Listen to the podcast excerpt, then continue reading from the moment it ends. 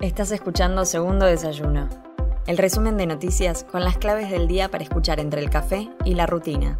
Estos son los títulos del miércoles 25 de mayo. El presidente camina por Plaza de Mayo y concurre al TDUM. Junto al gabinete, el mandatario asiste a las 11 a la Catedral Metropolitana de Buenos Aires con motivo de los festejos por el 25 de mayo, en el vicentésimo décimo segundo aniversario de la Revolución de 1820. Es el primer TDUM al que Fernández asiste como presidente de manera presencial, ya que por la pandemia de coronavirus los anteriores fueron virtuales. Alberto Fernández promulgó la ley de cannabis medicinal y cáñamo industrial. En un acto en Casa Rosada, el jefe de Estado anunció la promulgación de la ley que regula el desarrollo productivo del cannabis medicinal y el cáñamo industrial.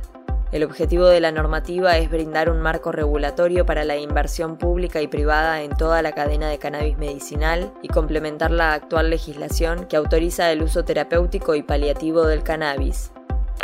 Nueva línea de financiamiento para pymes bonaerenses. El financiamiento será de hasta 75 millones de pesos por beneficiario con una tasa fija de 24% y plazos de pago de hasta 61 meses. Se trata de un acuerdo del Ministerio de Desarrollo Productivo a través de la Secretaría de la Pequeña y Mediana Empresa y los Emprendedores, junto con el Banco Provincial y la Asociación de Industriales Metalúrgicos. Dosis de refuerzo para niños de 5 a 11 años. Lo anunció el Ministerio de Salud de la Nación y señalaron que esta estrategia cuenta con el apoyo de la Sociedad Argentina de Pediatría.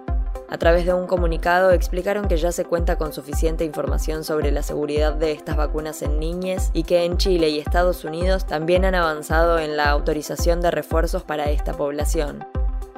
Se presentó un proyecto en diputados para lograr la intervención del Poder Judicial en Jujuy.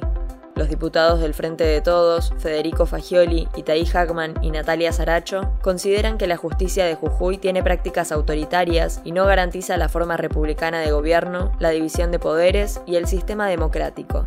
El proyecto propone designar a un interventor federal y declarar en comisión a los miembros del Supremo Tribunal de Justicia y al titular del Ministerio Público de la Acusación de la provincia de Jujuy.